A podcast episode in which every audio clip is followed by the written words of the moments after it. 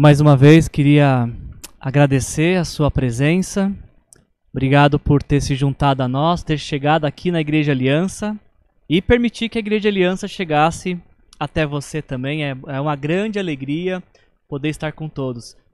O aniversário é nosso, mês de outubro comemoramos o aniversário da nossa igreja, mas o nosso presente são vocês, tanto os membros dessa igreja quanto os frequentadores dessa igreja a todos aqueles que de uma maneira geral se aproximam de nós para trilhar junto essa jornada que vai nos levar até a vida eterna. Uma jornada que é inspirada e conduzida pelo Espírito Santo de Deus.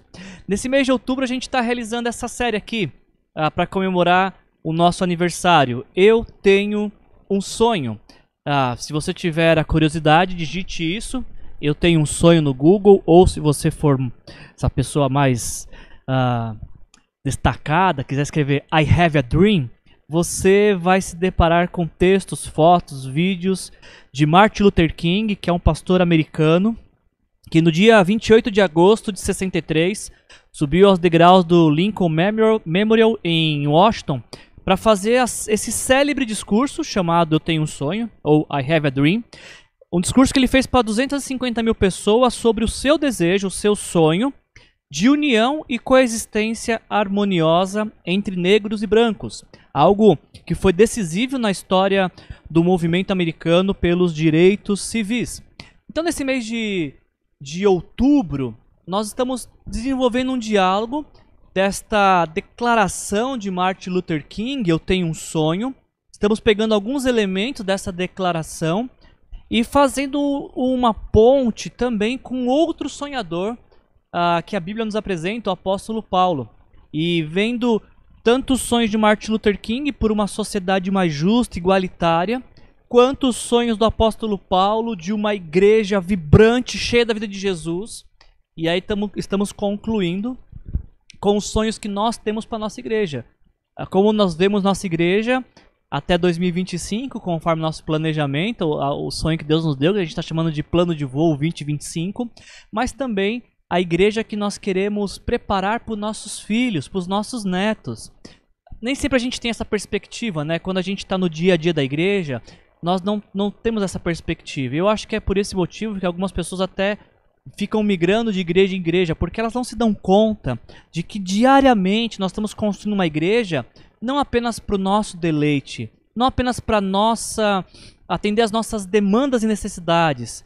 Quando nós insistimos na vida da igreja da qual fazemos parte, nós estamos preparando o caminho, construindo uma igreja para próximas gerações.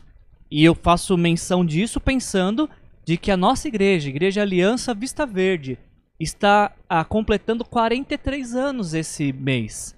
Se ela completa 43 anos é porque muitas e muitas pessoas investiram tempo, dinheiro, dons para que chegássemos até aqui. E sabe, gente, sempre que a gente comemora aniversário, eu fico me perguntando é, como serão os próximos anos da Igreja Aliança. Chegamos até aqui porque há 43 anos pessoas investiram recursos, disposição, dons, talentos, suor, lágrimas, sorrisos. Mas a pergunta que a gente tem que fazer em cada aniversário é se eu e você seremos essas pessoas que agora, a partir de agora, também investirão recursos, suor, lágrimas, risos, disposição para preparar esta igreja para as próximas gerações. Será que no aniversário de 40, de, de 80 anos da nossa igreja, ah, os nossos filhos e nossos netos vão estar falando, ó, chegamos até aqui porque os nossos pais ah, nos deixaram este legado? Esse é o desafio para nós. Então a gente está fazendo essas releituras bem, ah, de maneira bem superficial mesmo, ah, das cartas que o apóstolo Paulo escreveu para as igrejas. Paulo escreveu cartas para sete igrejas: Romanos, Coríntios, Gálatas, Efésios, Filipenses, Colossenses e Tessalonicenses. Na verdade, ele escreveu outras cartas ah, para a igreja de Laodiceia, carta para a igreja de Herápolis, mas essas cartas não chegaram até nós. As cartas que chegaram foram essas que eu mencionei para você. E em cada carta, Além, obviamente, Paulo também escreveu as cartas pessoais para Timóteo, Tito e Filemão, mas falando das cartas da, das igrejas que Paulo escreveu, cada, em cada carta, Paulo revela um sonho, um desejo, uma paixão, algo que ele deseja ver concretizado na vida das igrejas. E é sobre isso que a gente tem pensado nesse, nesse, através dessa série. A gente está falando das mesmas coisas, olhando para os sonhos de Paulo, pensando como esses sonhos podem ser também os nossos sonhos. Então, uh, pensando agora sobre o diálogo uh, com, com, com aquilo que, que o Martin Luther King falou, esse é o segundo trecho do qual nós queremos dialogar nesse mês de outubro.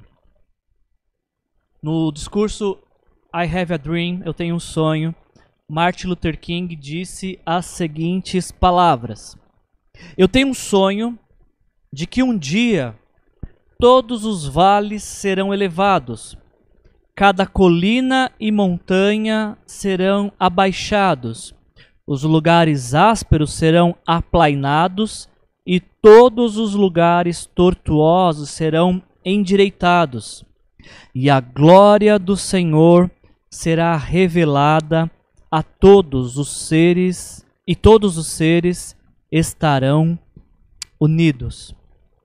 Eu tenho um sonho que um dia todos os vales serão elevados, cada colina e montanha serão abaixados, os lugares ásperos serão aplainados e os lugares tortuosos serão endireitados, e a glória do Senhor será revelada a todos e todos os seres estarão unidos.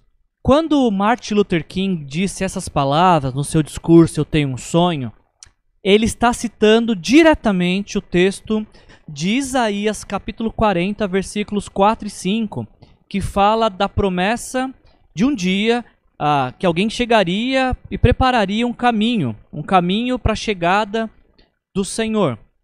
Vales elevados, colinas ah, e montanhas abaixados, lugares ásperos e aplainados, e os tortuosos sendo endireitados. Tudo isso é uma ilustração que o profeta Isaías usou e Martin Luther King também no seu discurso, ah, como uma estrada sendo preparada para uma finalidade nobre, e mais especialmente falando para a visita de alguém nobre. Isaías profetizou isso 700 anos antes do nascimento de Jesus, e depois que Isaías trouxe essa revelação para o povo de Deus, ou seja, em algum momento da história, alguém vai preparar o caminho para a chegada do Senhor. Uh, 700 anos depois nasce Jesus e também João Batista. E João Batista é aquele que prepara o caminho para a chegada de Jesus, ou seja, ele começa a anunciar a necessidade de arrependimento e batismo antes que o Senhor Jesus chegasse ao mundo, e é isso que ele faz. Então, quando Martin Luther King cita esse texto de Isaías, que nós vimos o cumprimento na pessoa de João Batista, eu tenho a impressão de que Martin Luther King ele inclui esse texto bíblico no seu discurso, uh, querendo dizer que o fim da segregação, a liberdade, igualdade e justiça também preparam um caminho, um momento para que Deus manifeste a sua glória e, a, e promova dessa forma a restauração de vidas. Inclusive, na sequência desse texto, depois que Martin Luther King cita Isaías 40, ele ainda diz: Essa é a nossa esperança. Essa é a fé com que regressarei para o sul. Com essa fé, nós poderemos extrair da montanha do desespero uma pedra de esperança. Vales elevados, colinas e montanhas abaixados, lugares ásperos e aplainados, e lugares tortuosos sendo endireitados. Nesse discurso não é apenas uma ilustração uh, de uma estrada sendo preparada para uma finalidade nobre, como também uh, vidas sendo restauradas pela glória de Deus e para a glória de Deus. Como Martin Luther King diz, com essa fé, ou seja, a fé de um Deus que restaura vidas, nós podemos extrair da montanha do desespero uma pedra de esperança. Quando eu li essa parte, esse trecho do discurso de Martin Luther King, pensando no fato de ele ter colocado um texto bíblico que fala sobre restauração, de preparação, eu me lembrei um pouco das palavras de, do apóstolo Paulo. E o apóstolo Paulo pensando em uma igreja também que precisava ser restaurada. Então, esse é o tema da nossa mensagem de hoje: o sonho de restauração. E nós vamos olhar ah, para uma carta que o apóstolo Paulo escreveu, a carta aos Colossenses, e ver nesta carta o que levou o apóstolo Paulo a entender que essa igreja precisava de restauração e como que Paulo idealizou que essa realização, essa restauração pudesse ser ah, concretizada. Antes da gente falar um pouco do texto específico de Colossenses, tem algumas coisas que eu queria compartilhar com você que considero serem importantes para o seu entendimento ao ler esse texto. Um texto curto, até te encorajo a fazer isso essa semana. Colossenses tem apenas quatro capítulos. Se você ler um capítulo por dia, chegar na sexta-feira, você vai poder fazer a revisão de todos os capítulos uh, e tirar suas conclusões dessa carta. Mas só para você saber de alguns detalhes importantes. Como eu falei para vocês, Paulo escreveu sete, uh, para sete igrejas. Uh, e dessas sete igrejas para quem Paulo escreveu, Romanos, Coríntios, Gálatas, Efésios, Filipenses, Colossenses e Tessalonicenses, a igreja dos Romanos e a igreja dos Colossenses, das sete, apenas essas duas igrejas, Romanos e Colossenses, foram as igrejas que Paulo não plantou. Essas são das sete são as duas igrejas que Paulo não é o fundador, de que Paulo uh, não esteve presente na, no nascimento dessas igrejas. Isso não significa que ele não fosse influenciar e ser uma pessoa influente na vida dessas igrejas, tanto que ele escreve cartas para elas. Mas Paulo não é o fundador dessas igrejas. Falando no caso a igreja de Roma e a igreja de Colossos. Falando especificamente sobre a igreja de Colossos, embora Paulo não seja o fundador da igreja, em algum, alguns trechos dessa carta mostram quanto Paulo tinha um poder de influência sobre essa igreja.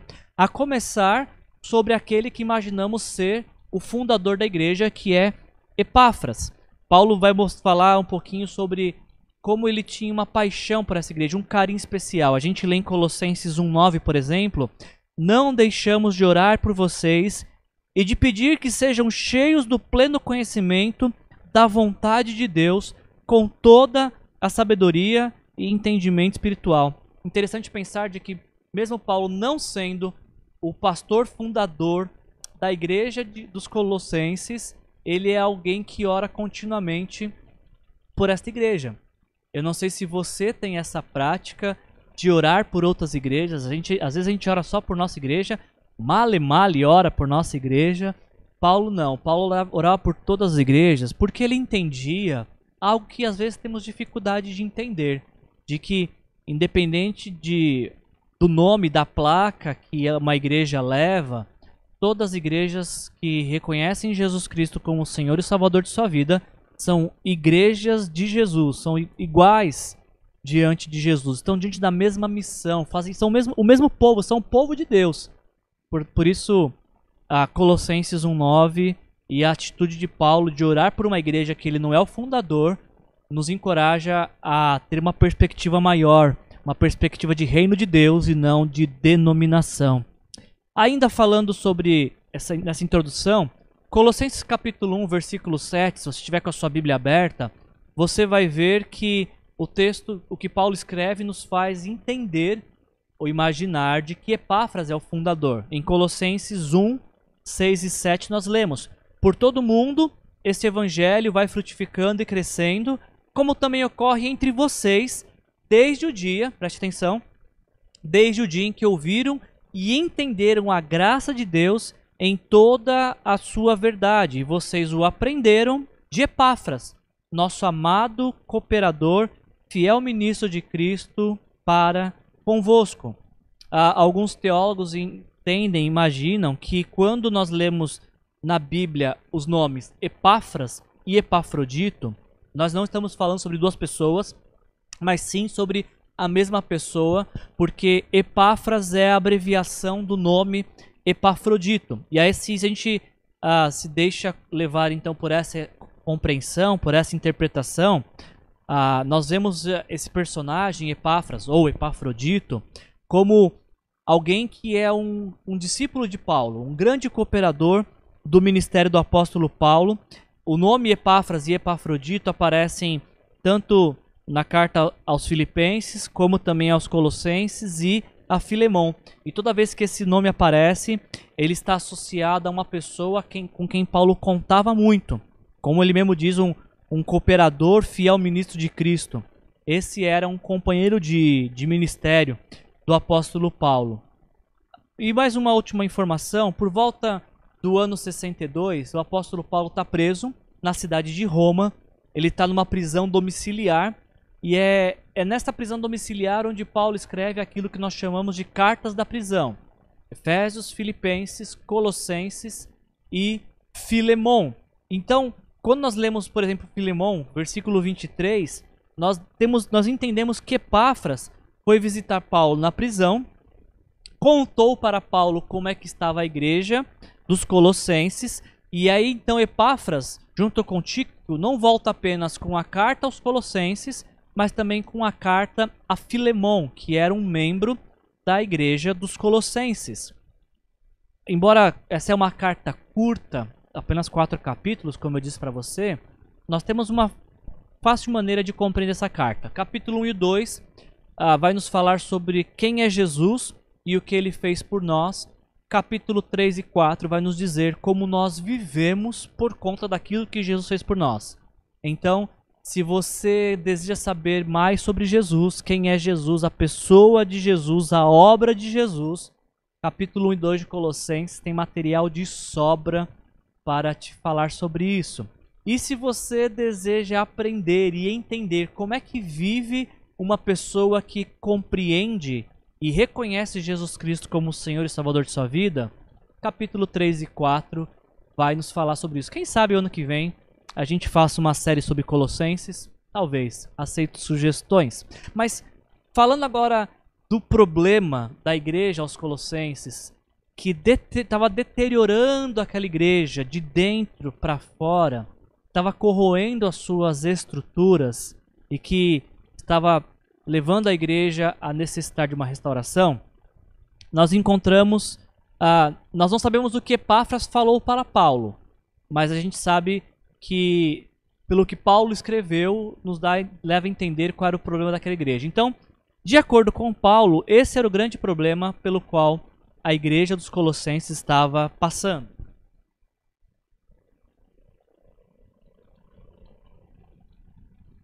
Capítulo 2, versículos 8 e 16. Paulo diz: Tenham cuidado, tenham cuidado para que ninguém os escravize a filosofias vãs e enganosas, que se fundamentam nas tradições humanas e nos princípios elementares deste mundo, e não em Cristo.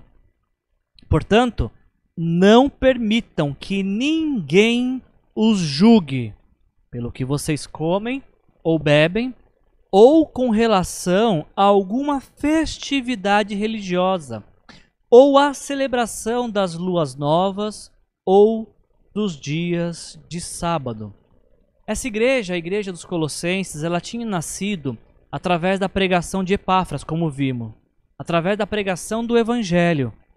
Ou seja, o anúncio da morte de Jesus na cruz pelos nossos pecados e a promessa de vida eterna para que todos aqueles que crescem que este sacrifício foi suficiente para nos perdoar, é, vida eterna e perdão dos pecados e salvação. E então é assim que essa igreja nasce. Ela tem seu início através da fé exclusiva na morte e ressurreição de Jesus. Porém, com o passar do tempo, com o passar do tempo, essa igreja que nasce pelo evangelho começa a incorporar nas suas crenças, na sua doutrina, na sua prática de vida, começa a permitir que falsos mestres entrem na igreja e esses falsos mestres começam a, a difundir e divulgar tanto o gnosticismo quanto o judaísmo. E a gente vai vendo nos textos de Paulo uh, em Colossenses, na verdade, tanto o judaísmo quanto o gnosticismo foram duas uh, dois venenos para a igreja no primeiro século. Praticamente por todas as igrejas, Paulo teve que tratar tanto do gnosticismo quanto do judaísmo. E falando um pouquinho especificamente sobre o gnosticismo, que também foi chamado da heresia dos colossenses, não sei se vocês já conheciam esse termo, gnosticismo, mas o gnosticismo é uma crença que nasceu no primeiro século e é uma crença filosófica que tem basicamente alguns pilares. O mais importante deles, o gnosticismo ensinava de que a matéria é ruim. Tudo o que é matéria é ruim e que bom é apenas aquilo que é espiritual. Então, ah, eles diziam que o corpo é ruim e como ruim o corpo ele é a prisão da alma, é a prisão do espírito. Esse corpo que nós temos é ruim e ele aprisiona algo que é bom, nosso espírito e a nossa alma. Se você prestou atenção nessa declaração que parece às vezes tão tão inofensiva, na verdade ela é muito perigosa, porque quando os gnósticos ensinavam que o corpo é ruim, ele estava dizendo de que você pode fazer o que você quiser com o seu corpo. O corpo é ruim mesmo, ele está se decompondo, o corpo está acabando, o corpo está uh, tendo seu fim diariamente. Então, tanto faz quanto tanto fez o que você faz com o seu corpo, porque o que vale, o que vale é uh, o espírito e o espiritual. Então, na, na crença gnóstica, pecado é uma palavra que foi retirada do vocabulário, porque uh, no gnosticismo se pode entregar o corpo aos prazeres da vida, aos prazeres destrutivos do pecado que não tem problema. O corpo é ruim, então pode entregar ele a qualquer tipo de degradação. E mais, uma outra coisa, que se o corpo é ruim, Cristo não podia ser homem. É, inclusive os gnósticos diziam que Cristo ele parecia um ser humano, mas ele não era, ele não tinha forma humana, ele apenas era um, espírito incorpóreo uh, que vem ao mundo para trazer o conhecimento espiritual, para levar o homem a ter a possibilidade do conhecimento espiritual. Um Deus puro não pode se relacionar com criaturas impuras. Um Deus puro não tem como ter contato, um relacionamento íntimo, perfeito, sincero com uma criação que é impura, imperfeita. Então, por isso, no gnosticismo, a comunicação com Deus, ela precisa ser intermediada por anjos. Os anjos levam os nossos recados para Deus, de acordo com a crença gnóstica. São os anjos que inter, é, intermediam, na crença gnóstica, a relação com Deus, porque os, os anjos são seres celestiais, esses sim podem uh, ter relação com Deus. Mas nós, seres humanos falhos, pecadores, uh, em decomposição, dentro de uma. Uh, vivendo sobre uma matéria má, não podemos nos relacionar com Deus. Outra coisa importante que você precisa saber sobre o gnosticismo e que estava influenciando a igreja dos Colossenses é que a palavra gnose é a palavra grega para conhecimento.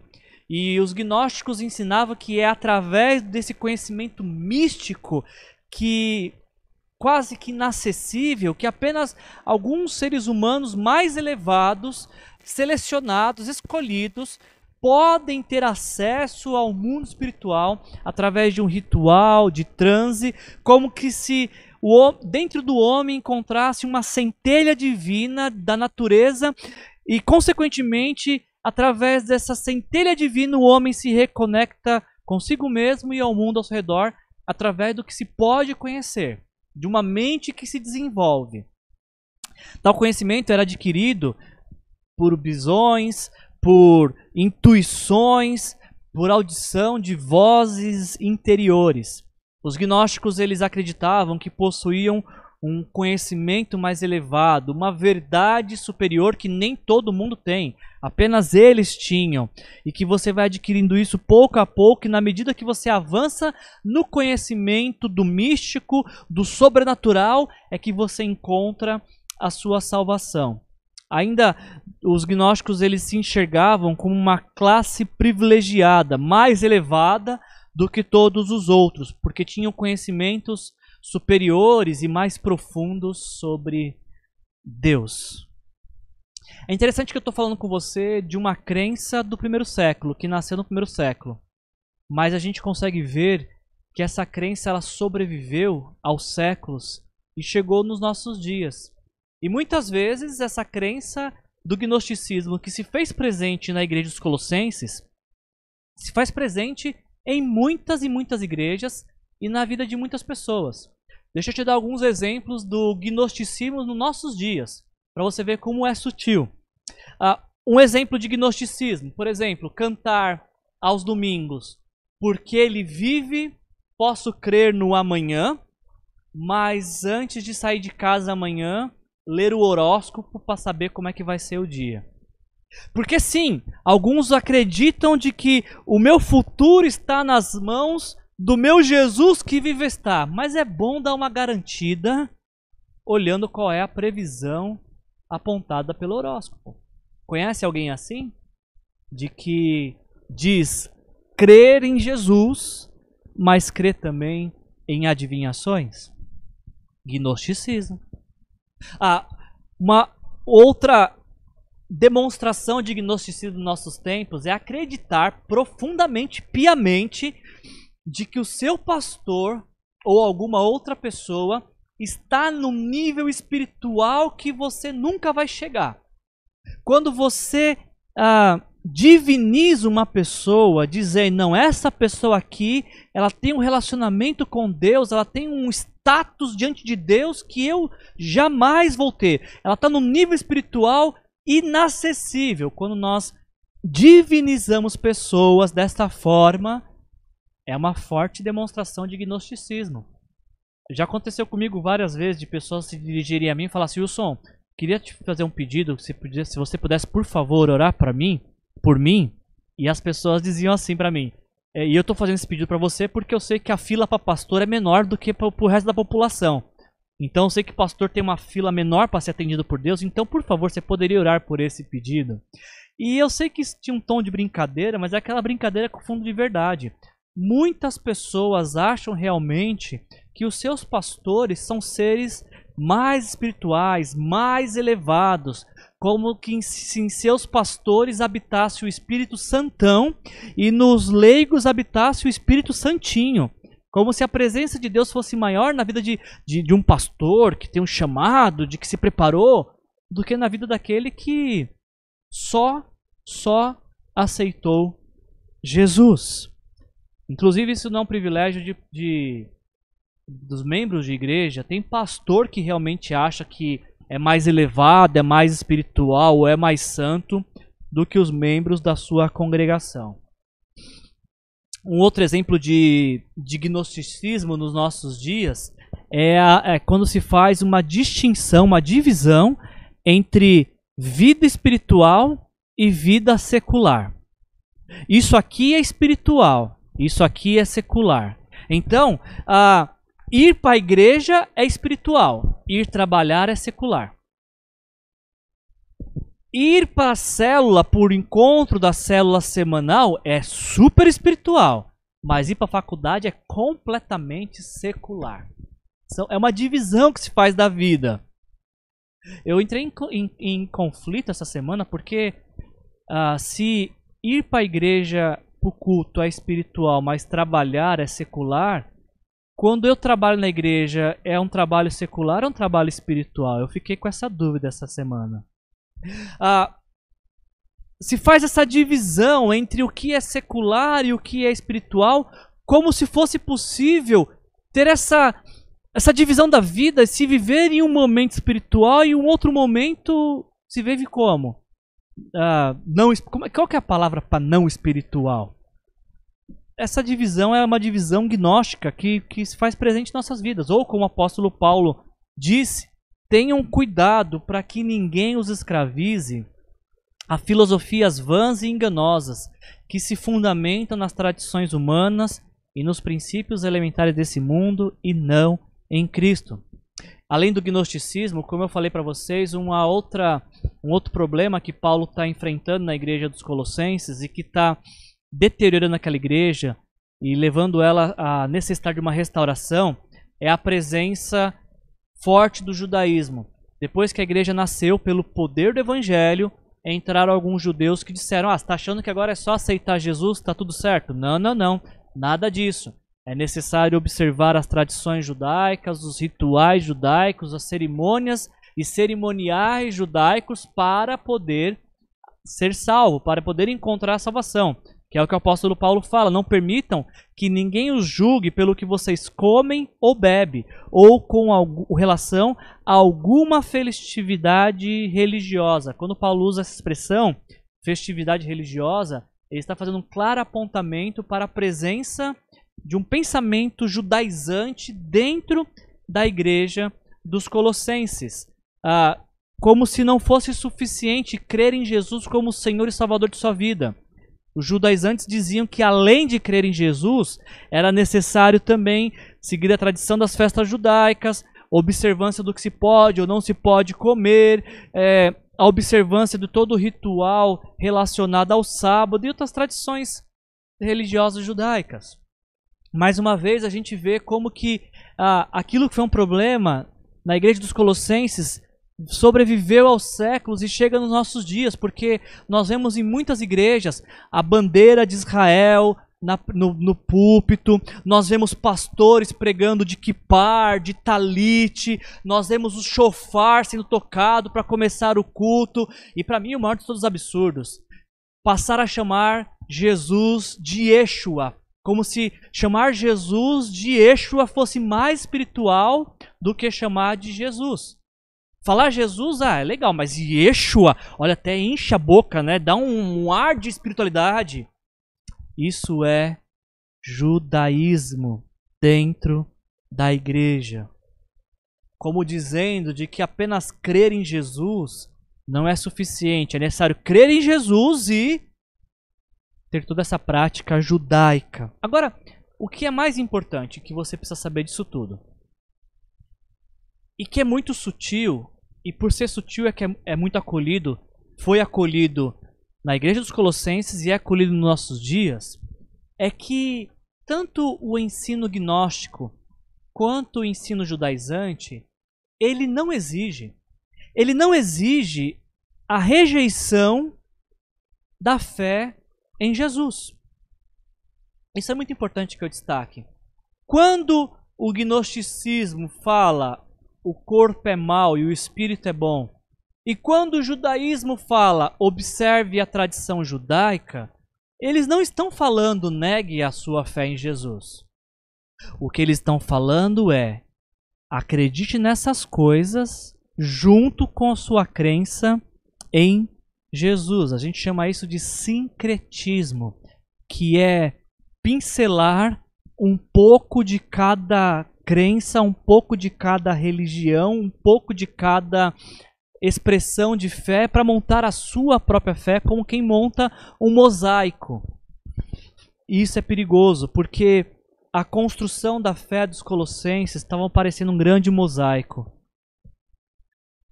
Começando com o evangelho, mas depois, com o passar do tempo, tendo agregado nessa crença os pensamentos gnósticos e os pensamentos judaicos. O que estava em jogo não era negar Cristo. O que estava em jogo era negar a exclusividade da fé em Cristo. Você entende a diferença? Não está se falando negue Jesus. O que está se falando aos colossenses e o que se fala às vezes nos nossos dias é: você pode continuar crendo em Jesus, mas acrescente a sua fé em Jesus este, este, este e este elemento. Esse é o motivo que leva Epáfras a visitar Paulo na prisão em Roma. Este é o relato, ou parte do relato, de Epáfras a Paulo, e é esse o motivo que leva Paulo a, a escrever essa carta. Porque Paulo está vendo como que o gnosticismo e o judaísmo estão deteriorando, acabando com a vida daquela igreja. E Paulo vai apresentar para a gente dois antídotos ou dois sonhos que ele tinha para esta igreja e como que isso poderia promover restauração na vida dessa igreja e também em nossas vidas. Então, para uma igreja que está deteriorada por conta de, de, de crenças que foram incorporadas que vão contrário à exclusividade da fé do, promovida pelo Evangelho. Quais são os antídotos para isso que promovem restauração? Paulo vai dizer para a gente isso no capítulo 1, ah, o primeiro desses antídotos. Como que uma igreja, uma pessoa pode ser restaurada? A primeira declaração de Paulo tem a ver com aquilo que Deus fez por nós. Em Colossenses capítulo 1, versículos 13 e 14, Paulo vai dizer as seguintes palavras: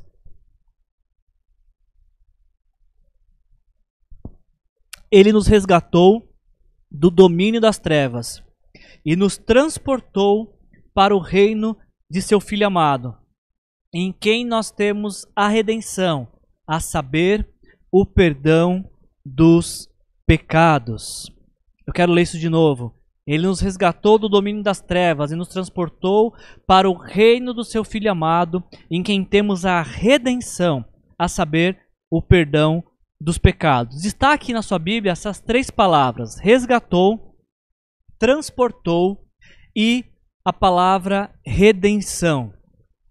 O apóstolo Paulo vai nos falar que a mensagem do evangelho, ela fala sobre uma troca de domínio. A mensagem do Evangelho é sobre uma troca de senhorio, sobre uma mudança de sujeição, sobre uma mudança de habitação.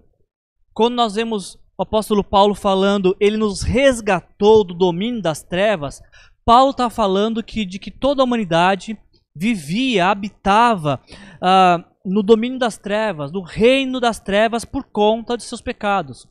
Por conta dos, do, dos pecados, cada ser humano habita, vive, é, é regido pelas leis do império das trevas. Vulnerável às forças do mal, influenciado e conduzido pelos desejos pecaminosos e destrutivos do coração. Eu acho que não é novidade para você de que o nosso no nosso mundo, o império das trevas, o, o reino das trevas, é um reino presente e muito atuante. Eu acho que não é surpresa para você quando você ouve falar sobre desvio de verbas, quando você ouve de, de, de crimes brutais, quando você ouve falar de manipulação. Eu acho que isso não é surpresa para você de que vivemos em um mundo onde o mal está presente e inspira o coração de muitos. Essa é a condição de toda a humanidade, na verdade, o apóstolo Paulo está falando através do texto de Colossenses. Essa é a, a condição que todos os seres humanos nascem.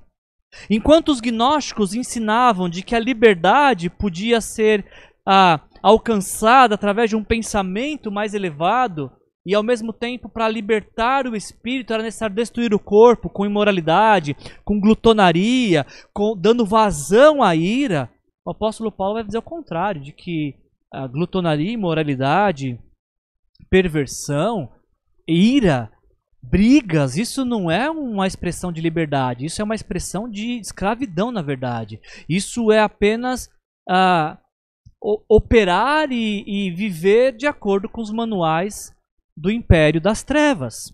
Agora, vivendo como escravos das trevas e fazendo o que tipifica uma vida em trevas, o apóstolo Paulo diz que Deus nos resgatou do domínio da treva. A palavra que Paulo usa aqui para resgatou, ela traz tanto a ideia de livramento, como também a ideia de libertação.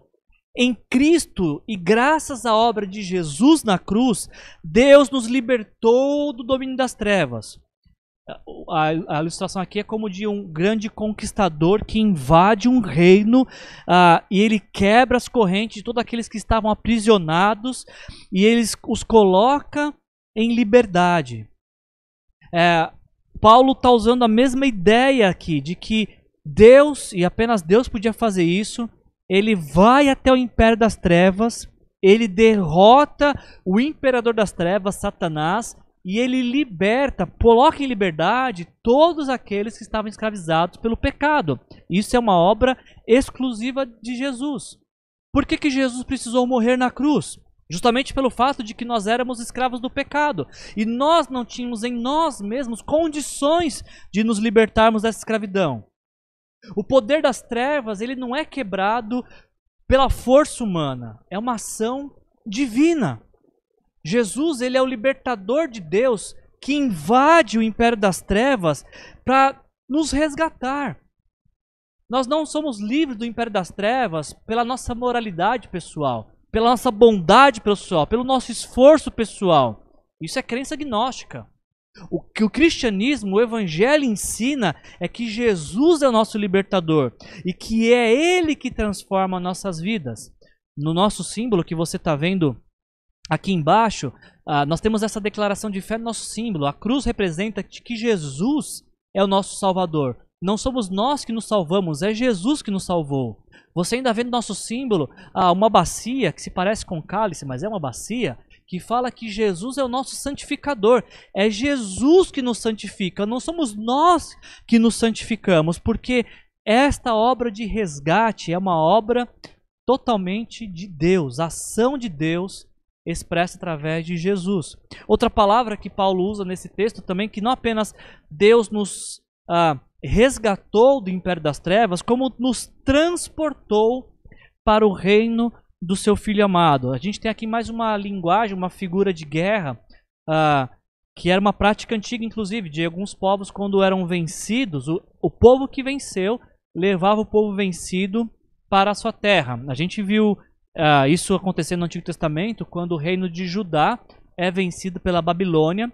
Então o rei babilônico Nabucodonosor leva os filhos dos nobres para serem escravos na sua corte, dentre eles Daniel, Misael, Ananias e Azarias, mas esta é uma outra série que você pode assistir aqui nos nossos vídeos, está aqui a descrição, não, não está aqui no vídeo não, mas você pode assistir no nosso canal do YouTube a série que fala sobre Daniel, mas essa é uma prática de guerra. Quem ganha leva os vencidos para serem escravos. E Paulo usa esse mesmo termo aqui, ele nos transportou para, para o, do império das trevas para o reino de Jesus, o reino de amor de Jesus. Paulo vai usar essa palavra, transportou, apenas duas vezes nos seus escritos. Ele usa aqui em Colossenses, mas ele usa também essa palavra pela segunda e última vez ah, em 1, em 1 Coríntios 13, 2, quando ele fala de uma fé capaz de transportar o monte de lugar. Transportar, pegar de um lugar e levar para outro. Essa é ideia de transportar. E é isso que o apóstolo Paulo está falando. Estávamos no, no, império das trevas. Essa aqui era a nossa habitação por conta dos nossos pecados. Quando Jesus morre na cruz e nós entregamos nossa vida para Ele pela fé, automaticamente somos transportados para o reino do Filho amado. Transportados. É isso que o apóstolo Paulo diz. Agora, só a diferença é que em Cristo não, não são deportados para o reino do amor aqueles que foram vencidos. Em Cristo é transportado para o reino do amor aqueles que foram tornados vencedores por conta da obra de Jesus. O apóstolo Paulo vai falar isso em Romanos capítulo 8, versículo 37. Em Cristo, é, somos mais que vencedores por meio daquele que nos amou. É como se estivéssemos diante de uma maratona, disputando uma maratona, e jamais conseguiríamos chegar e ser vencedores. E aí então desistimos no meio do caminho, mas de repente chega até nós Jesus que venceu a maratona, e ele pega a medalha do peito dele, ele venceu, e coloca em nosso pescoço.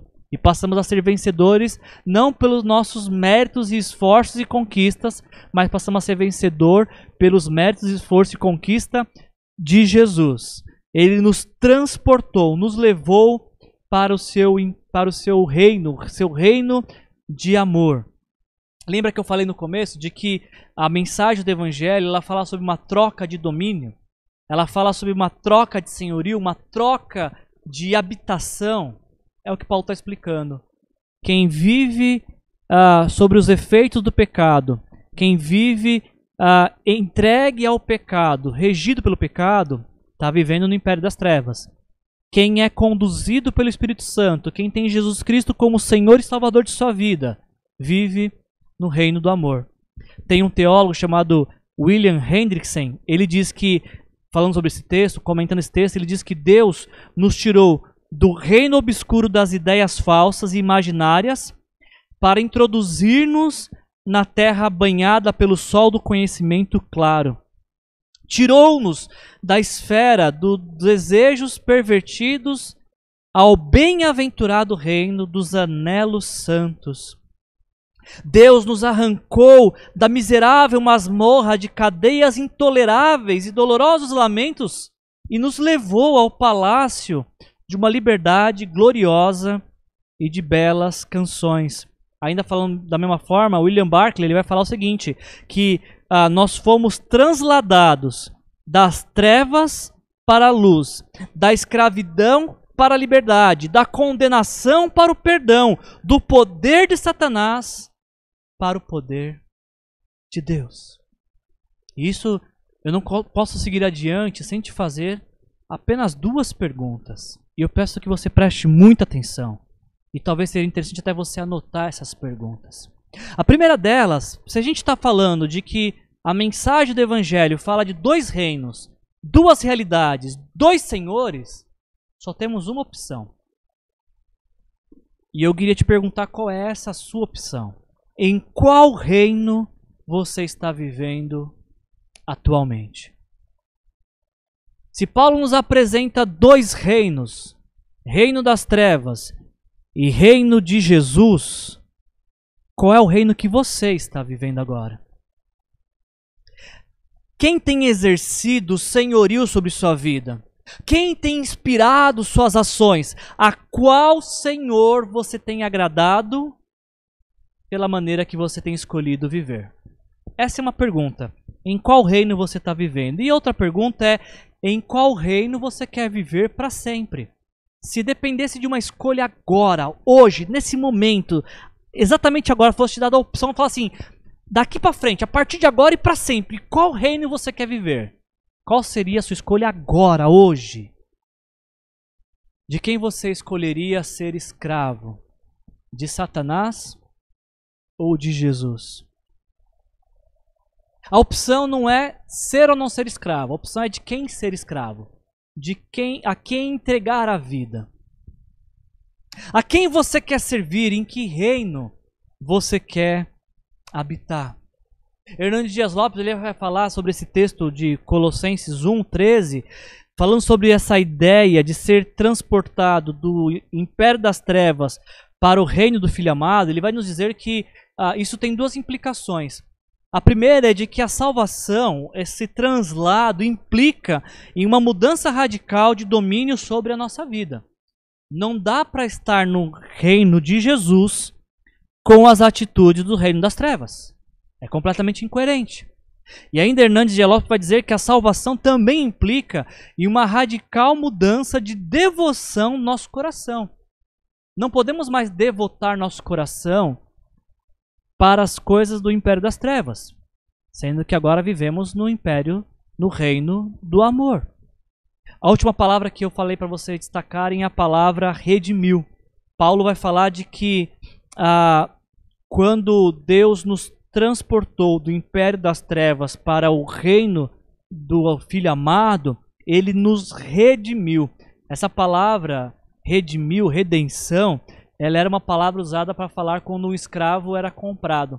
Então esse, essa pessoa era escrava, ela foi redimida, ela foi comprada para deixar de ser escravo. Isso significa dizer então que quando nós somos redimidos, nós passamos a ser propriedade daquele que nos redimiu. No caso, ser redimido significa dizer de que nós fomos redimidos por Deus e para Deus. Passamos a ser dele. A nossa vida agora é dele, porque ele nos redimiu. Ele pagou o preço por nossas vidas. E o preço que, que Deus pagou foi o sangue de Jesus o sangue do Cordeiro, o sangue do Filho amado, para que pudéssemos ter a vida nova, a vida liberta, a vida em Jesus. Então, quando aquela igreja está passando por um processo de deteriorização, a proposta de redenção de Paulo e o sonho dele para essa igreja, que essa igreja pudesse ser uma igreja que conhecesse profundamente, se relembrasse aquilo que Jesus o que Deus fez por eles através de Jesus. E por falar em Jesus, esse é o segundo e último antídoto de que Paulo apresenta para aquela igreja. Percebe que por três vezes a expressão ele é vai aparecer nesse texto, falando sobre aquilo que Jesus fez, ou aquilo que Jesus é. Então o apóstolo Paulo fala: Ele é a imagem do Deus invisível, o primogênito de toda a criação, pois nele foram criadas todas as coisas nos céus e na terra, as visíveis e as invisíveis, sejam tronos ou soberanias, poderes ou autoridades, todas as coisas foram criadas por ele e para ele. Ele é antes de todas as coisas e nele subsiste. Ele é a cabeça do corpo, que é a igreja, o princípio e o primogênito dentre os mortos, para que em tudo tenha a supremacia. Paulo vai lembrar aos Colossenses não apenas aquilo que Deus fez por nós através de Jesus, mas a, a, vai nos relembrar quem é o próprio Senhor Jesus.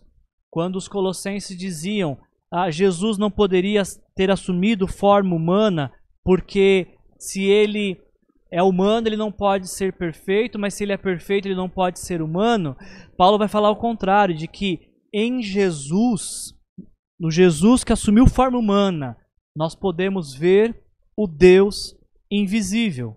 O Deus que é invisível se faz visível através da pessoa de Jesus, porque Jesus é a revelação exata de quem Deus é. Tudo que Deus é é igualmente Jesus. Algumas pessoas dizem assim: ah, eu não consigo entender porque parece que o Antigo Testamento fala de um Deus sempre bravo e o Novo Testamento fala de um Deus compassivo. Então parece que está falando de dois deuses. Não tá. A Bíblia fala de um único Deus. Talvez o que faça diferença é que queremos enxergar o Deus que nos é revelado no Antigo Testamento sem passar a nossa visão pela pessoa de Jesus. Nós só conseguimos entender quem é Deus olhando para Jesus. Foi Jesus que disse isso. Jesus disse: Quem vê a mim, vê o Pai. João 14, 9. Eu e o Pai somos um. João 10, 30. O autor de Hebreus vai dizer em Hebreus 1, 3. E essa é uma das expressões que eu mais gosto na Bíblia para falar sobre Jesus e sobre a Trindade.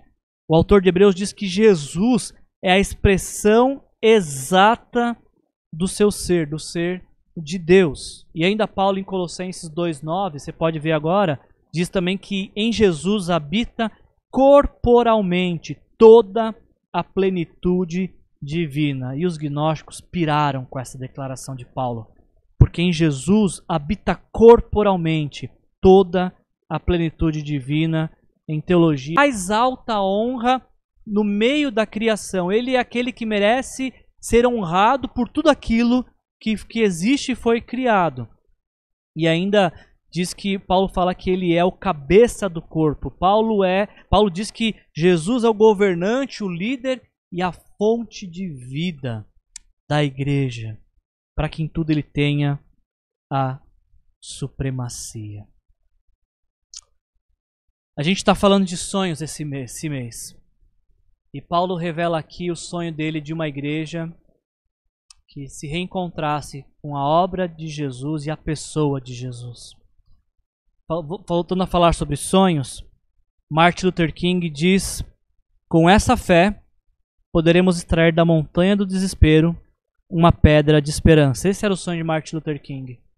O sonho do apóstolo Paulo era: Não deixamos de orar por vocês e de pedir que sejam cheios do pleno conhecimento da vontade de Deus, com toda a sabedoria e entendimento espiritual.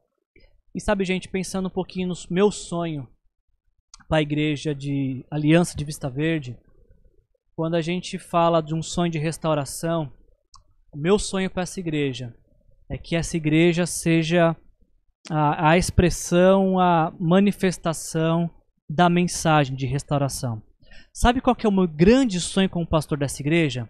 É que um dia você traga um convidado aqui e esse convidado ele venha e ouça falar sobre Jesus, sobre quem Jesus é, sobre aquilo que Jesus fez na cruz, sobre como Jesus pode nos transportar do império das trevas para o seu reino de amor.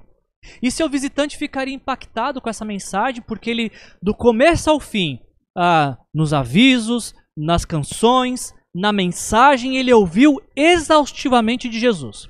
E aí, por, por algum motivo, esse amigo seu que vem nos visitar passa, sei lá, talvez um mês ou dois, e aí você convida ele de novo.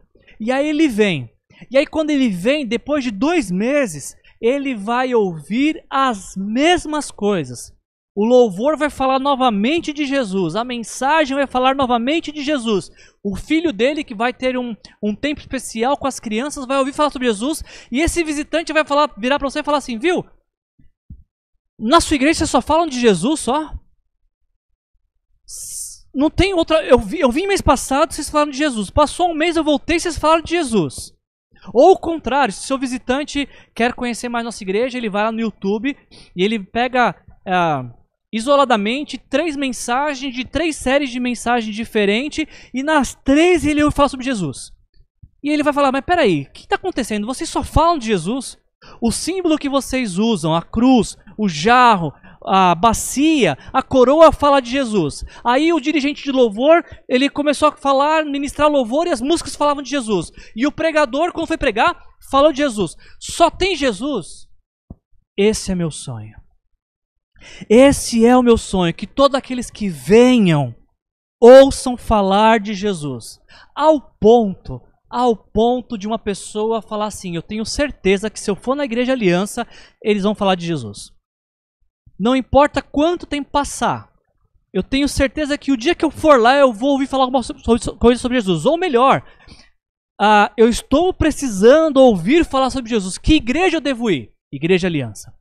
Eu tenho um sonho de que a nossa igreja seja marcada pela pessoa de Jesus. Que Jesus de fato seja a nossa única mensagem. Que Jesus de fato seja tudo que nós temos para oferecer. E mais, de que a igreja aliança não seja apenas que a, a, igreja que as pessoas venham para ouvir de Jesus, mas seja a igreja que vai até elas para falar de Jesus.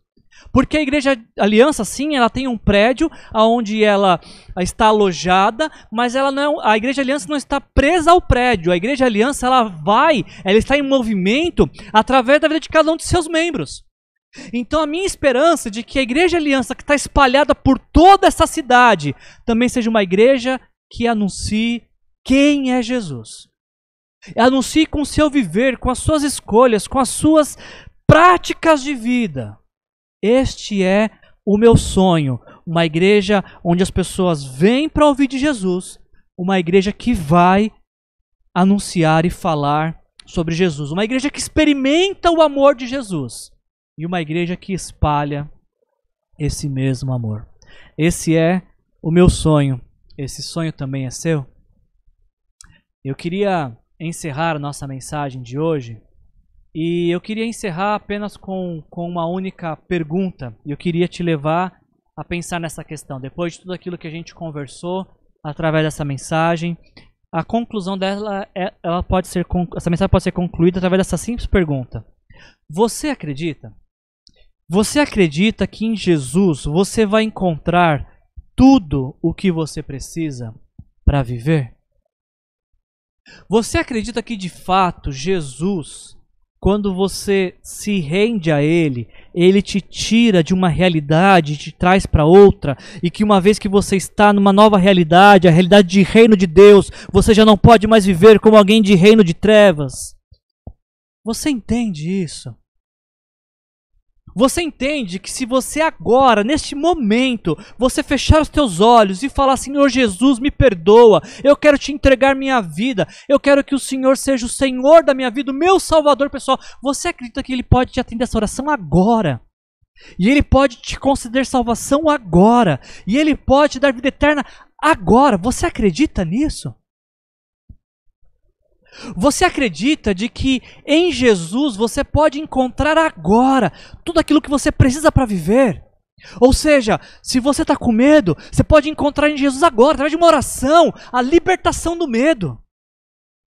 Se você está passando por alguma dificuldade, você pode encontrar em Jesus agora, através de uma oração, a solução. Você acredita que ah, se você nesta hora dizer Senhor Jesus, conduz meus passos, Ele vai conduzir a sua vida agora? Essa é a maneira que nós experimentamos de restauração. Quando nós encontramos em Jesus tudo o que precisamos para viver. E esse é meu desejo para você.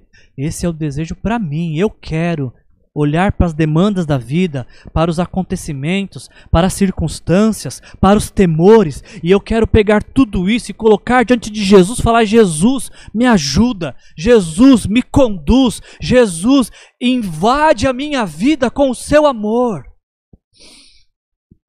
E quando a gente faz isso, a gente encontra a restauração de tudo que nós precisamos para viver.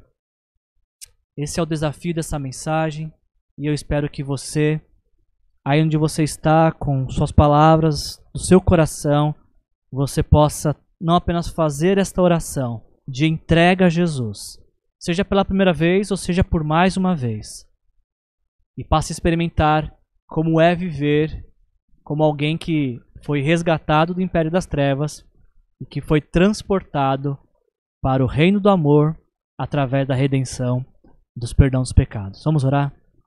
Senhor, em nome de Jesus, Obrigado, Pai, por essa palavra, pela oportunidade que tivemos, Senhor, de, de ouvir mais uma vez, ou quem sabe pela primeira vez, de que o Senhor nos tirou do império das trevas, nos transportou para o reino do Teu Filho amado, nos deu redenção, nos renovou, nos resgatou, nos regenerou pelo perdão dos pecados, pelo sangue de Jesus que foi derramado por nós, Senhor.